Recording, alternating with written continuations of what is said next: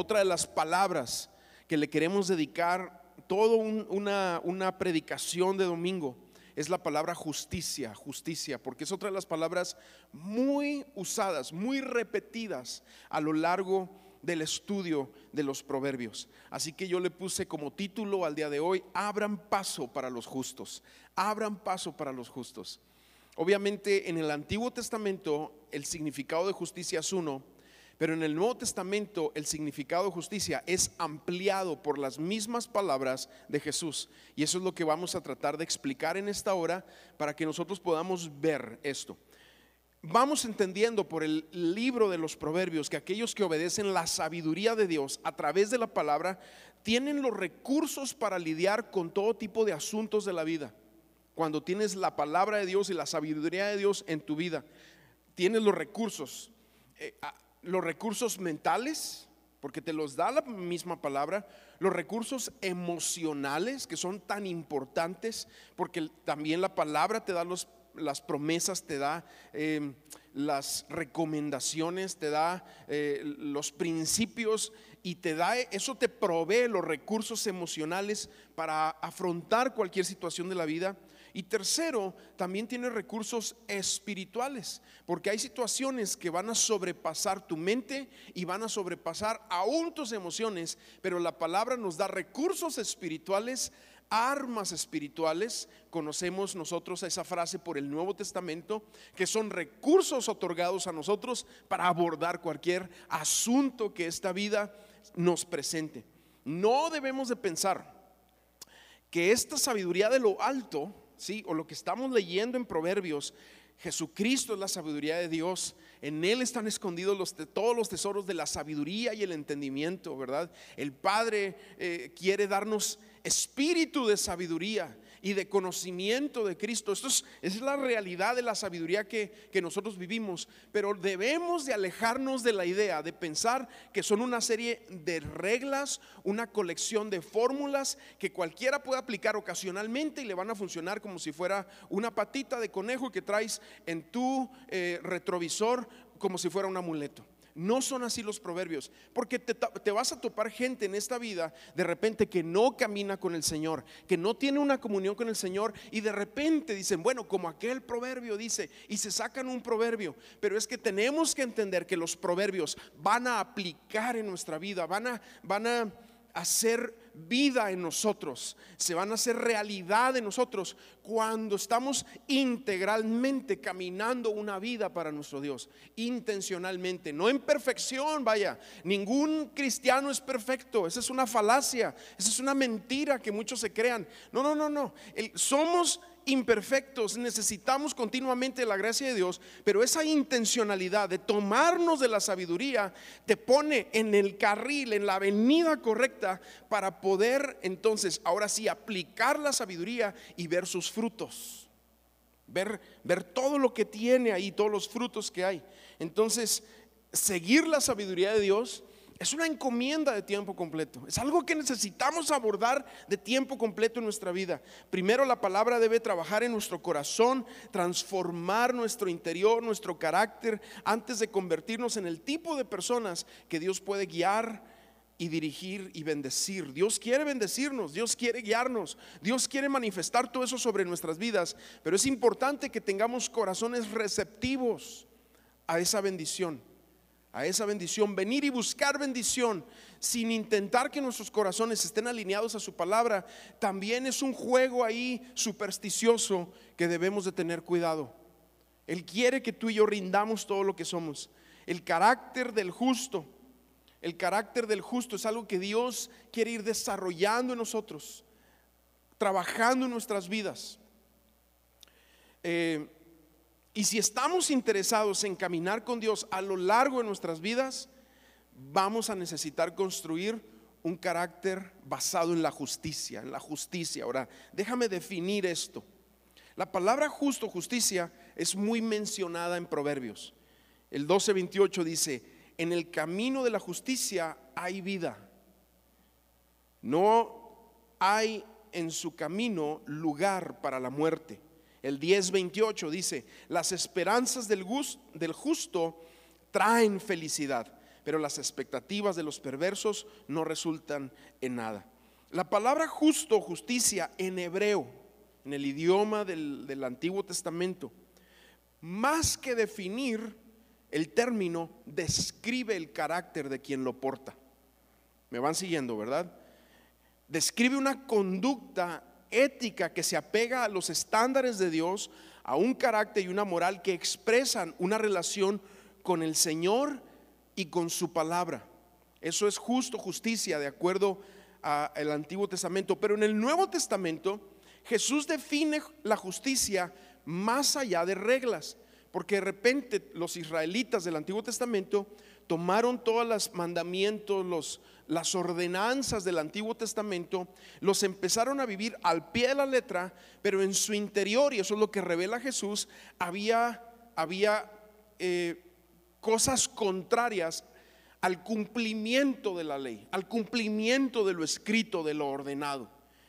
Entonces Jesús lo dice así en Mateo capítulo 5, en el Sermón del Monte, versículo 20, dice, yo les digo que y le está hablando a sus discípulos. Le podríamos decir, le está hablando a la iglesia, te está hablando a ti y me está hablando a mí. Y dice ahí, yo les digo que si la justicia de ustedes no es mayor que la de los escribas y los fariseos, o sea, los religiosos, ustedes no entrarán en el reino de los cielos.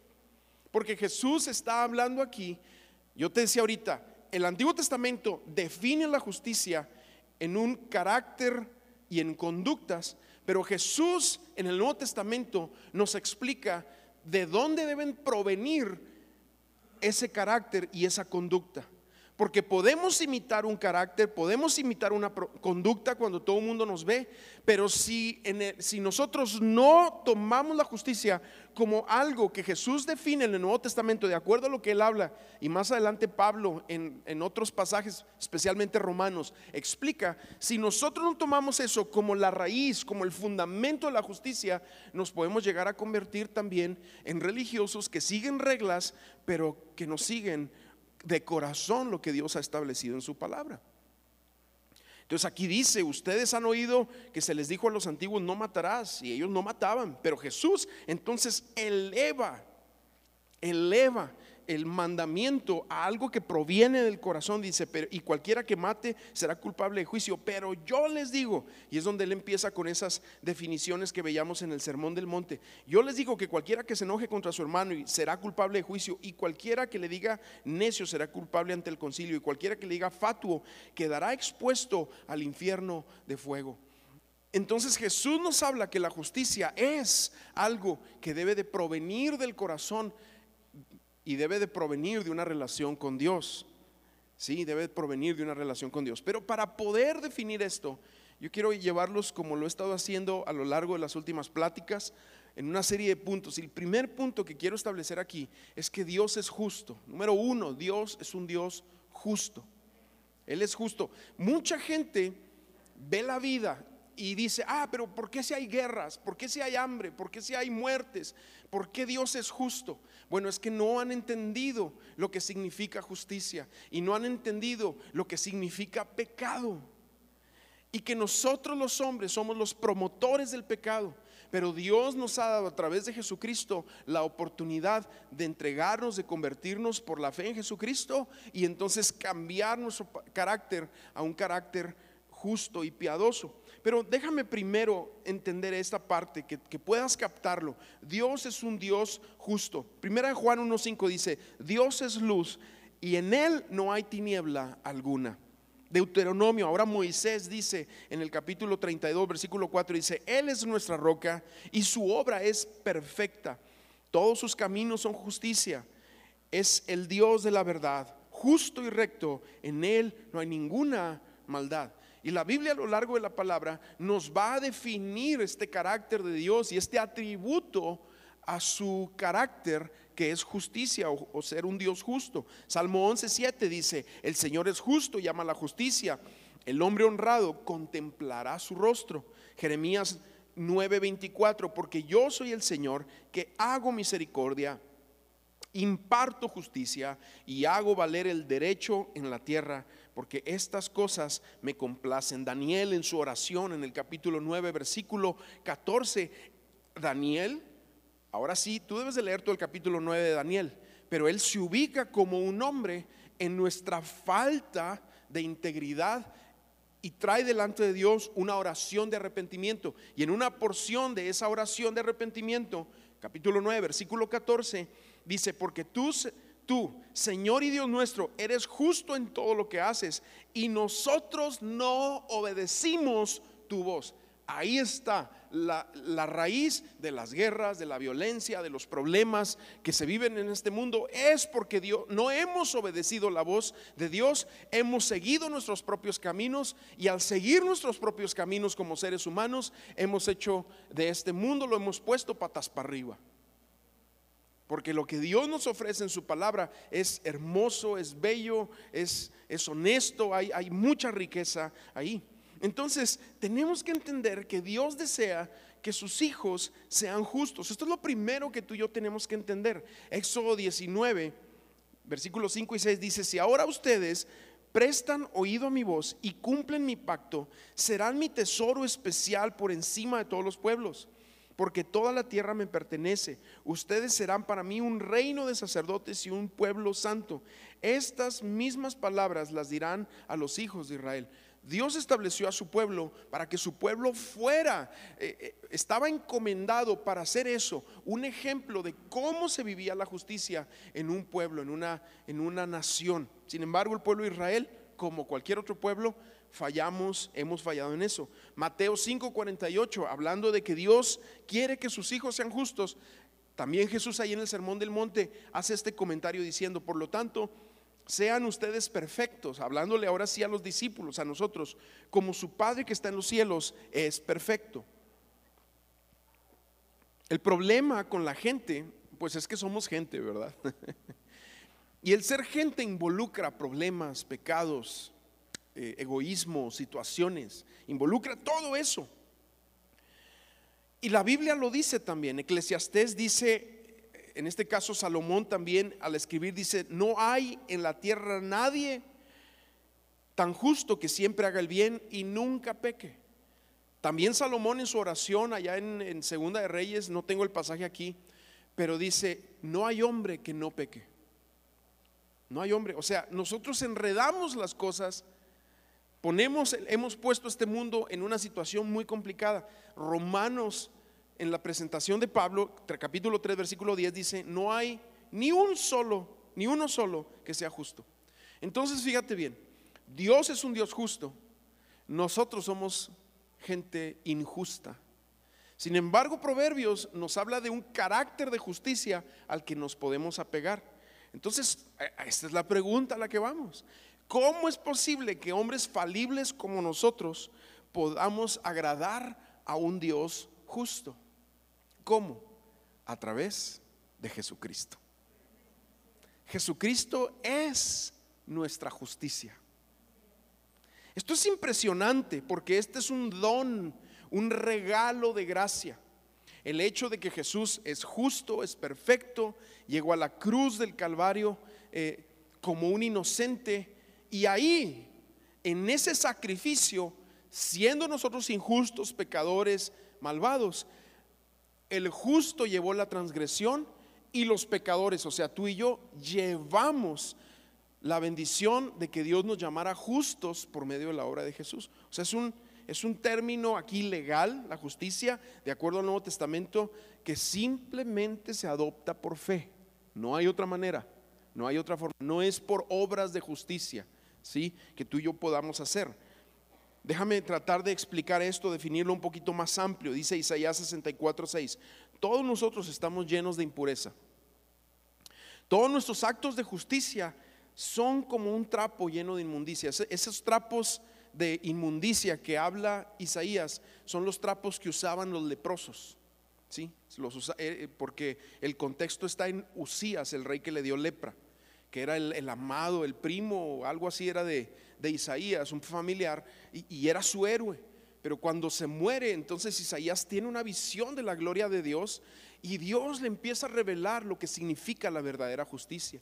Y dice aquí que cuando nosotros actuamos en justicia, como una obra de la carne, como una, vaya, como un ejercicio de nosotros como seres humanos, son contadas como trapos que usaban los leprosos. Tiene que ser a través de Jesucristo. Primera de Pedro, bueno, primero déjame leer otro pasaje, o terminar el de, Isaías, dice, llenos de inmundicia, todos nosotros somos como hojas caídas, nuestras maldades nos arrastran como el viento. Fíjate lo que dice Proverbios 17:15. Este proverbio es muy interesante. Dice, justificar al malvado y condenar al justo es repugnante para el Señor. Pero Dios hizo una excepción con este versículo, porque fue exactamente eso lo que hizo en la cruz del Calvario. Jesús, por un momento, se convirtió en alguien repugnante para que el malvado, tú y yo, fuéramos declarados justos. ¡Wow! Eso es impresionante. Y eso se recibe solamente por fe, por fe. No hay nada, no hay nada que tú puedas aportar, dar, hacer para que esa realidad sea algo sobre tu vida. Por eso primera de Pedro, en el Nuevo Testamento, capítulo 3, versículo 18, dice, porque también Cristo padeció una sola vez por los pecados, el justo por los injustos, para llevarnos a Dios. En el cuerpo sufrió la muerte, pero en el espíritu fue vivificado. Entonces Dios justifica al pecador no cuando hace actos de justicia, sino cuando pone su fe en Cristo Jesús. ¿Dónde está tu fe? Bueno, si estás aquí, si has venido a, congregarte en este día, yo sé que tu fe está en el Señor Jesucristo, pero tenemos que abrazar con nuestra vida, abrazar con nuestro corazón la verdad de la obra que Jesús ha hecho por nosotros y que nosotros simple y sencillamente por un acto soberano de gracia hemos sido declarados justos. Ahora, el carácter de justicia que habla el libro de Proverbios y que Jesús nos dice en el Nuevo Testamento, que nos describe ahí en el Sermón del Monte, ese carácter de justicia es un resultado de lo que Él ya ha hecho. ¿sí? Es un resultado de agradecimiento, es una obra de gratitud en nuestro caminar. Em, otro pasaje, Isaías 53, 5 y 6 dice, mas el herido fue por nuestras rebeliones, molido por nuestros pecados, el castigo de nuestra paz fue sobre él, y por su llaga fuimos nosotros curados. Todos nosotros nos descarriamos como ovejas, cada cual se apartó por su camino, mas Jehová cargó en él el pecado de todos nosotros. Esta es una porción mesiánica, o sea, esta es una profecía de lo que Jesús iba a hacer y hizo en el Calvario. Entonces la única manera de ser justos a los ojos de Dios es aceptando este regalo de gracia, de justicia sobre nuestras vidas. ¿Cuántos están agradecidos por lo que Jesús hizo en el Calvario? Es, a, veces se nos olvida que, la realidad de, de eso sobre nosotros. Otro pasaje que confirma lo que estamos diciendo dice, pues si la transgresión de uno solo, Romanos 5:17, si por la transgresión de uno solo reinó la muerte, mucho más reinarán en vida por uno solo Jesucristo, los que reciben la abundancia de la gracia y el don de la justicia. Segunda de Corintios 5:21. Termino esta porción con este pasaje. Al que no conoció pecado, por nosotros lo hizo pecado, para que nosotros fuésemos hechos justicia de Dios en él. Eso es lo que Jesús ha hecho en tu vida y en mi vida. ¿Por qué no hacemos algo ahorita? Ahí donde estás. Yo, te invito a que te pongas de pie un momentito. Así ejercitamos un poco también, ¿verdad? pero así puestos de pie y los que están en casa también viéndonos, si se pueden poner de pie, yo te animo que cierres un momento tus ojos, levantes tus manos y le digas al Señor, gracias porque me has hecho justo delante de tus ojos por la obra de Jesús en la cruz. Gracias que llevaste todos mis pecados. Gracias que Jesús siendo justo fue declarado injusto para que yo pudiera venir y presentarme delante de ti en justicia, la justicia de Cristo sobre mi vida. Gracias, gracias, gracias. Padre, no permitas que se me olvide esto y que yo empiece a vivir como si Jesús no hubiera hecho nada en la cruz del Calvario. En el nombre de Jesús oramos. Amén y amén. Amén. Muy bien. Puedes tomar tu lugar. Punto número dos. Quiero hablarte de lo que es el camino de la justicia, el camino de la justicia. Habíamos hablado al inicio de la serie que Jesús nos habla que solamente hay dos caminos. El camino ancho, espacioso, que no lleva a nada, que lleva al vacío, que lleva a la perdición, que lleva al desenfreno en esta vida. Y el camino angosto, la puerta angosta, que nos lleva a esa justicia, que nos lleva a la vida, que nos lleva a final de cuentas cruzar el umbral que todos vamos a, cruzar. Hace poco leía una frase que decía eh, de una funeraria, nacer es divino, morir es nuestro destino. Totalmente cierto.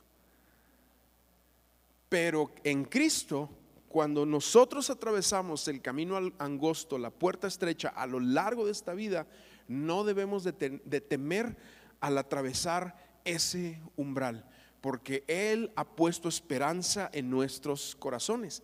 Y eso es lo que se le llama la puerta angosta de, lo que Jesús define aquí en Mateo capítulo 7, versículos 13 y 14. Dice, entrad por la puerta estrecha. Ya, ya lo definimos. Entrad por la puerta y dice, em, porque ancha es la puerta y espacioso el camino que lleva a la perdición y muchos, la mayoría, podríamos decir, son los que entran por ella. Y luego nos dice el 14, porque estrecha es la puerta y angosto el camino que lleva a la vida y pocos son los que la hallan. Y creo que, que somos un remanente, tú eres un remanente que ha hallado la vida y debes de cuidar de esta vida que Dios te ha dado. Allá se nos dice en otro pasaje, dice, ocúpate, cuida de tu salvación con temor y temblor. Cuida de tu vida como salvo. Cuida de esa relación con el Padre con temor y temblor.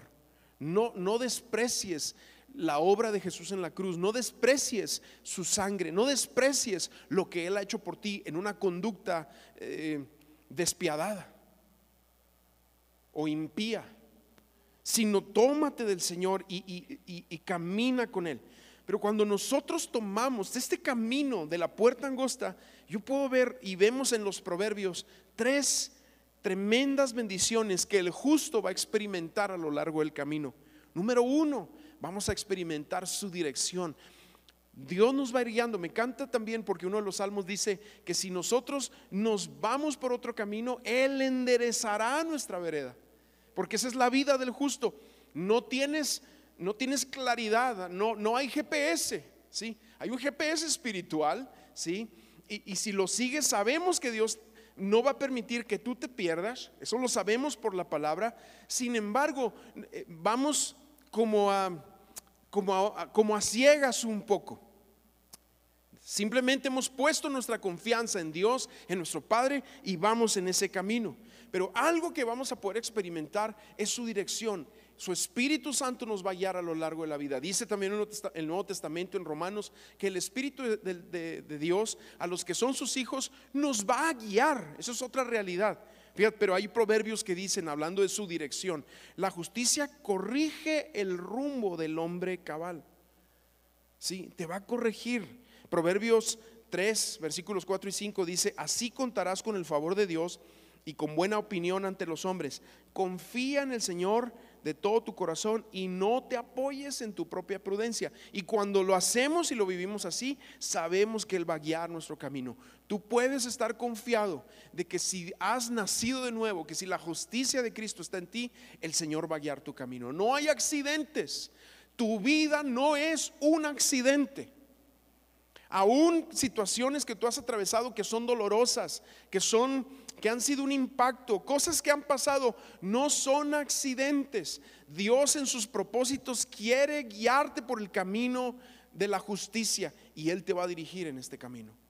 No tomes decisiones en la carne, no tomes decisiones arrebatadas, no te vayas así, no reacciones así nada más por una situación que traes, sino al contrario, confía que Dios va a dirigir tu camino. Y Él lo va a hacer, y Él lo está haciendo. Segunda situación que vamos a, a ver en nuestras vidas es que vamos a ver su cuidado, también vamos a experimentar su cuidado. Dice, la justicia de los rectos los pone a salvo, pero a los pecadores les atrapa su pecado. Los hijos de Dios vamos a atravesar pruebas y tribulaciones, igual que toda la gente, pero Dios promete estar con nosotros a lo largo del camino. Eso es algo que Él nos ha prometido. Él ora, Jesucristo ora en Juan 17, eso. Yo te, yo no te ruego que los quites de este mundo, sino que los guardes del mal, de esa tentación de querer soltar todo e irnos. Eh, alocadamente en, los apetitos de nuestra carne, en, la amargura de nuestro corazón, eh, irnos en la venganza hacia alguien. Eh, a veces así se puede sentir, pero no lo hagas. Confía que Dios también va a tener cuidado de ti. Romanos 8:28, este pasaje clásico dice, y sabemos que todos que a los que aman a Dios todas las cosas les ayudan a bien. Esto es a los que conforme a sus propósitos son llamados. Y hay una porción ahí en Proverbios 12:13 que dice, el justo logra salir del aprieto. Porque sabes que Dios también te va a cuidar. Esa es otra de las promesas de las generalidades de vida que podemos ver ahí que Dios va a dirigir nuestro camino, pero nos va a cuidar también a lo largo del camino en sus propósitos, en sus propósitos. Y tercero, algo que también vemos a lo largo de Proverbios en la vida del justo es que va a haber provisión, va a haber provisión. A lo largo del camino veremos su mano de provisión. Fíjate cómo dice Proverbios 8, 20, 21. Yo voy por el camino recto, camino por las sendas de la justicia para dar su herencia a los que me aman, para saturarlos de tesoros. Y tú tienes que entender algo. Obviamente es pasajes en Proverbios donde, donde habla de riqueza, donde habla de recursos, no podemos tomarlos, yo te decía ahorita, como porciones, eh, tipo amuletos para subirnos en el tren de la teología de la prosperidad. ¿sí? Y ese tren pues habla de que la salud, la riqueza y el éxito están a nuestro favor por la obra de Cristo. No podemos ir a esas exageraciones porque en el Antiguo Testamento, y esto es algo que tú tienes que entender, en el Antiguo Testamento el resultado de seguir a Dios fielmente sí era una promesa de prosperidad. Pero en el Nuevo Testamento el resultado de seguir a Dios fielmente es una promesa de provisión. Es diferente. Es diferente los recursos a la riqueza. El justo tiene riqueza, aunque a veces no es rico materialmente. Y vemos que en la vida también es fácil conseguir riquezas, ¿sí? Mucha gente lo hace a través de robar, de tranzas, de situaciones de ese tipo, pero no necesariamente son gente rica espiritualmente y justa, mucho menos. Entonces en el nuevo pacto nosotros podemos estar seguros que su provisión estará a lo largo del caminar de los creyentes cuando caminemos en la voluntad de Dios. Filipenses 4.9, contrastando y hablando de esto un poquito más amplio, Filipenses 4.19 dice, así que mi Dios pues suplirá todo lo que les falte conforme a sus riquezas en gloria en Cristo Jesús. Dios va a proveer, ¿sí? Esa es una promesa del camino de la justicia. Él va a proveer. Hay muchos proverbios que hablan esto. En la casa del justo hay abundancia de pan. Hay otros proverbios que dicen el resultado del, temor a Dios y de la humildad es, es larga vida y, riqueza. Pero tú no puedes tomar otra vez, te digo, esos proverbios como un, como un amuleto y traerlo ahí en, una notita, así, ¿verdad? Como, como, como que sacas ahí tu, tu, tu, notita y la lees. No, no, no puedes tomarlo así porque en el Nuevo Testamento la obra de Cristo plasma las cosas de una forma distinta. Y, el Nuevo Testamento promueve y, y nos habla fuertemente de que habrá provisión cuando estemos en su voluntad. Fíjate cómo lo dice también Jesús en Mateo 6, versículo 31, dice, por lo tanto no se preocupen ni se pregunten qué comeremos o qué beberemos o qué vestiremos, porque la gente anda tras todo eso. Pero su Padre Celestial sabe que ustedes tienen necesidad de todas estas cosas. Por lo tanto, busquen primeramente el reino de Dios y su justicia y todas estas cosas serán añadidas. Así que no se preocupen por el día de mañana, porque el día de mañana traerá sus propias preocupaciones. Ya bastante tiene cada día con su propio mal. Jesús nos llama a una comunión con Dios, a una comunión con nuestro Padre en el secreto. Esto lo hemos hablado mucho aquí. Y tu Padre que te ve en el secreto, que ese es el principio de la justicia, te recompensará en, el, en público. ¿Cómo? Con provisión. Con provisión. Y muchas veces aún te va a dar aún más allá de simplemente provisión, como muchos lo han experimentado. Pero siempre debemos de recordar que nuestra verdadera prosperidad no está aquí en la tierra. Nuestra verdadera prosperidad está cuando veamos el rostro de nuestro Señor Jesucristo. Aquí vivimos en parte una, una, bendición, un gozo, una alegría, una prosperidad. En parte lo estamos viviendo, estamos experimentando, pero no se comparará cuando se ha quitado el velo de nuestros ojos y podamos ver cara a cara a nuestro Señor Jesús. Y ahí, ahí entenderemos lo que verdaderamente significa ser próspero y ser rico. Bueno, y número tres, el la tercer tema que quiero hablar acerca de la justicia, que viene también en Proverbios, es que la, influencia de la justicia es real. ¿sí? Hay una influencia en, en una vida justa. Una vida de justicia nunca será una vida solitaria o egoísta. Porque cuando Dios bendice a una persona con justicia y usa a un justo, lo hace para que pueda ser de bendición a otros. De hecho, ese es el principio que está en Génesis capítulo 12, en la bendición que se le da a Abraham. Y, por cierto, esa bendición que se le da a Abraham ahí en el capítulo 12 de Génesis es la misma que toma el apóstol Pablo hablando de, porque en la bendición de Abraham dice, eh, en ti serán benditas todas las familias de la tierra. Pero Pablo habla, habla de ese pasaje y dice, en, en, tu simiente, o sea, en, en la descendencia de Abraham, por la fe, o sea, tú y yo somos parte de esa descendencia por la fe. En ti serán benditas todas las naciones de la tierra, porque el cristiano es bendecido siempre para bendecir a otros. El cristiano nunca es bendecido para que diga, ah, gracias, y de la espalda a la necesidad de otras personas, a la necesidad de expandir el Evangelio y llevar el reino a otras partes de este mundo. Ese es el principio que está en Génesis 12.2, te bendeciré para que seas bendición. El Salmo 1.3, me encanta cómo lo dice, que el hombre justo el que se toma del Señor dice, será como un árbol plantado junto a corrientes de agua, que da su fruto en su tiempo y su hoja no cae, y todo lo que hace prosperará. Qué hermosas eh, promesas de Dios para nuestras vidas. Pero ¿de qué habla ahí? Que Dios quiere convertirte a ti y a tu familia en un árbol frondoso para que otros puedan comer de su fruto, otros puedan ser bendecidos por ti. Entonces el justo es, es transformado para, para hacer bendición a otros. El carácter del justo, el carácter en nuestras vidas, eh, es algo que nos vamos a llevar al cielo. Aunque te decepcione lo que te estoy diciendo. ¿eh? Porque yo a veces me veo a mí mismo en el espejo y digo, ¿a poco te vas a llevar estas áreas de mi carácter? Bueno, por eso Dios tiene que pulirnos aquí y tiene que transformar aquí esas áreas de nuestra vida porque eso es lo que nos vamos a llevar, eso es lo que vamos a llevar al reino y con eso trabajaremos allá en el reino de los cielos. Pero el carácter del justo se alimenta de la palabra. Se convierte en un hombre que abriga buenos deseos. Fíjate cómo dice, los justos solo abrigan buenos deseos. Proverbio 11:23.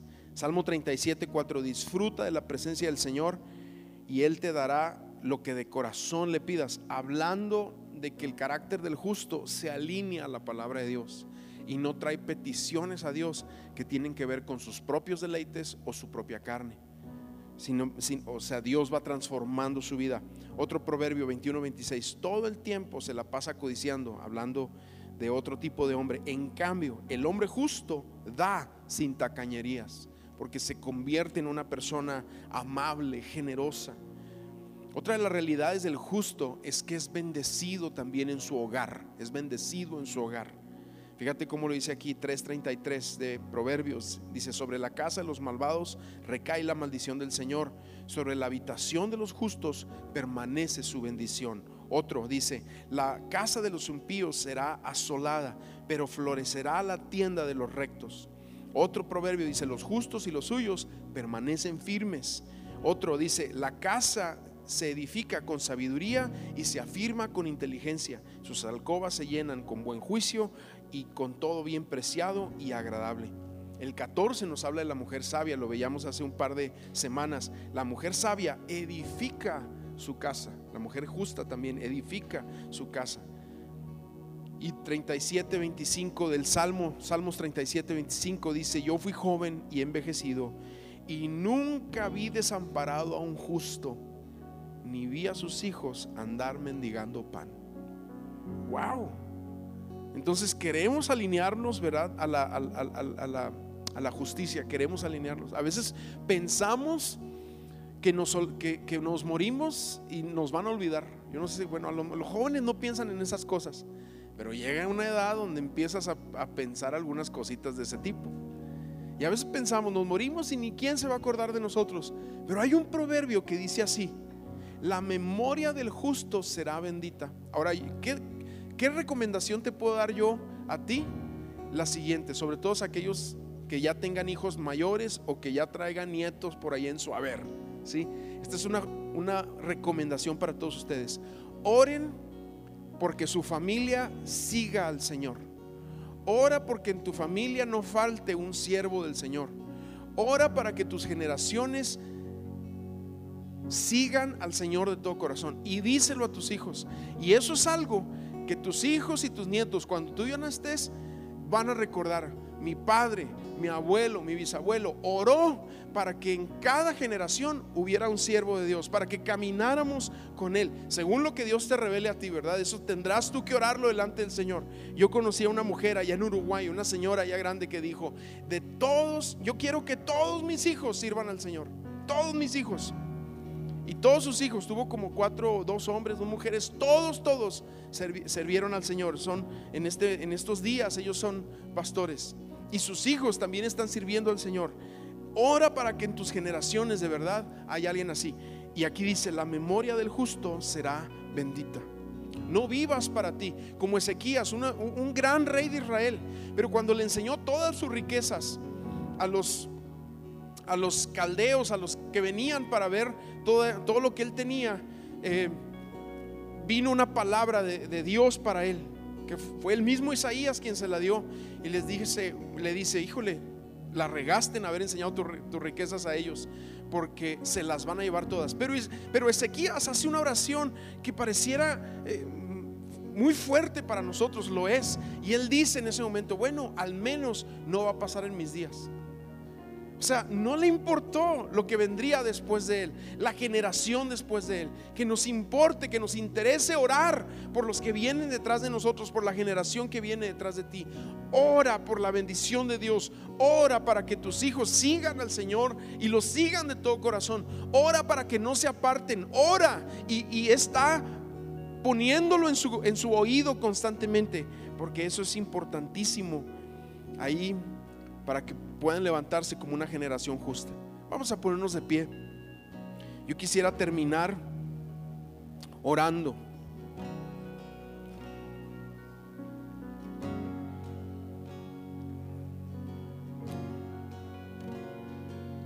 Vamos a terminar. Señor, gracias.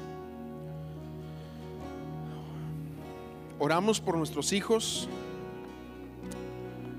Levanta tus manos a favor de tus hijos. Señor, oro para que no se aparten de tus caminos, para que te conozcan de forma personal, para que no sea la religión el Dios de, de mis padres nada más, sino que sea un encuentro personal contigo. Oro que en mis generaciones no faltará un siervo del Señor que te servirá en donde tú les pongas y en las naciones. Oro en el nombre de Jesús, Señor, para que tú levantes un carácter piadoso en medio de un mundo malo, perverso, de cabeza, con principios totalmente tergiversados. En el nombre de Jesús oramos que tú vas a levantar a nuestros hijos como una influencia distinta para nuestra sociedad. No nada más hombres de bien y prósperos, sino hombres y mujeres de Dios en estas generaciones. Señor, oramos que nuestros hijos serán sal y luz a esta tierra. Ellos serán, Señor, ese contraataque a todas las mentiras y artimañas que el diablo quiere meter de una vida justa, de una vida de la palabra en estos tiempos. En el nombre de Jesús oramos. Amén y amén.